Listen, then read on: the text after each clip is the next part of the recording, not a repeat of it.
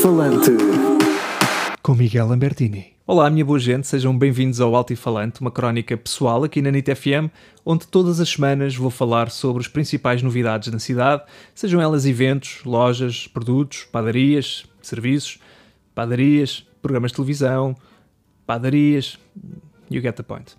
E para arrancar, nada melhor do que a nova temporada de Pesadelo na Cozinha, o sucesso de audiências da TVI e que regressa para satisfação dos fãs do programa, mas principalmente da Azai, que tem mais uma vez a vida facilitada no que toca a descobrir restaurantes com cheiro a podre.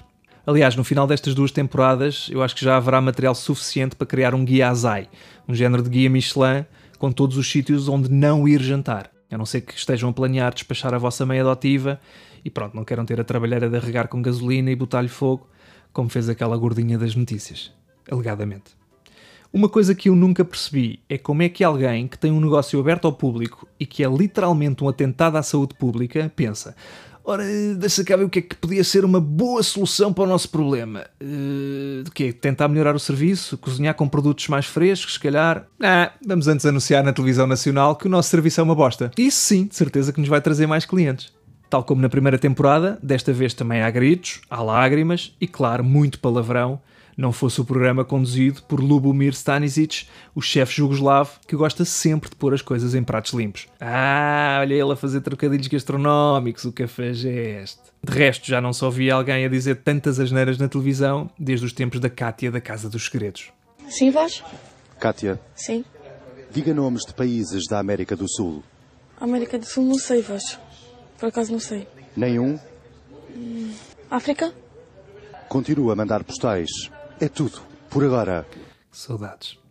Neste primeiro episódio, Lubomir foi à marisqueira Riba Mariscos e logo à entrada, não satisfeito com a emenda, comenta para a câmara.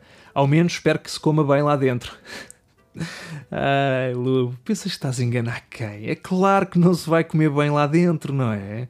Se comesse bem lá dentro, isto não era o pesadelo na cozinha, era o ir ao melhor remédio e a próxima meia hora era a ver o Martim Cabral com o seu chapéu de palha a gastar balúrdios em vinho e foie gras, enquanto a Teresa Conceição fiz estar super feliz por ir passar a noite numa tenda vintage no Parque Campismo da Caparica. Não, assim é mais o a ir, é melhor levar um remédio, porque segundo o chefe, as ostras com duas semanas que encontrou no frigorífico do Riba Mariscos podem deixar-nos vários dias no hospital.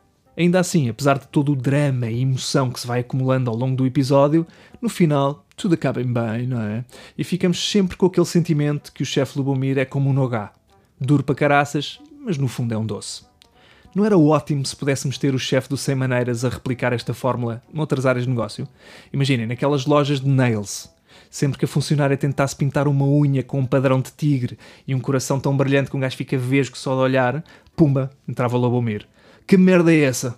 Isso são unhas ou é a nova instalação da Joana Vasconcelos, hã? Ou então naquelas alturas em que o taxista ignora completamente a nossa indicação e manda uma escarreta do tamanho de um hamster pela janela fora. Tal, entrava o lobo. Então, meu porco da merda, achas isso bonito? E baixa já o som dessa rádio que eu não fiz mal a ninguém para estar a levar com a rádio Amália? Digo-vos, eu vi este programa na boa. Agora tenho de ir, porque pus uma cerveja no congelador há meia hora e quando for abri-la tenho a certeza que a parte de cima já vai estar congelada. E isso sim, meus amigos, é um pesadelo na cozinha. Um abraço, boa semana.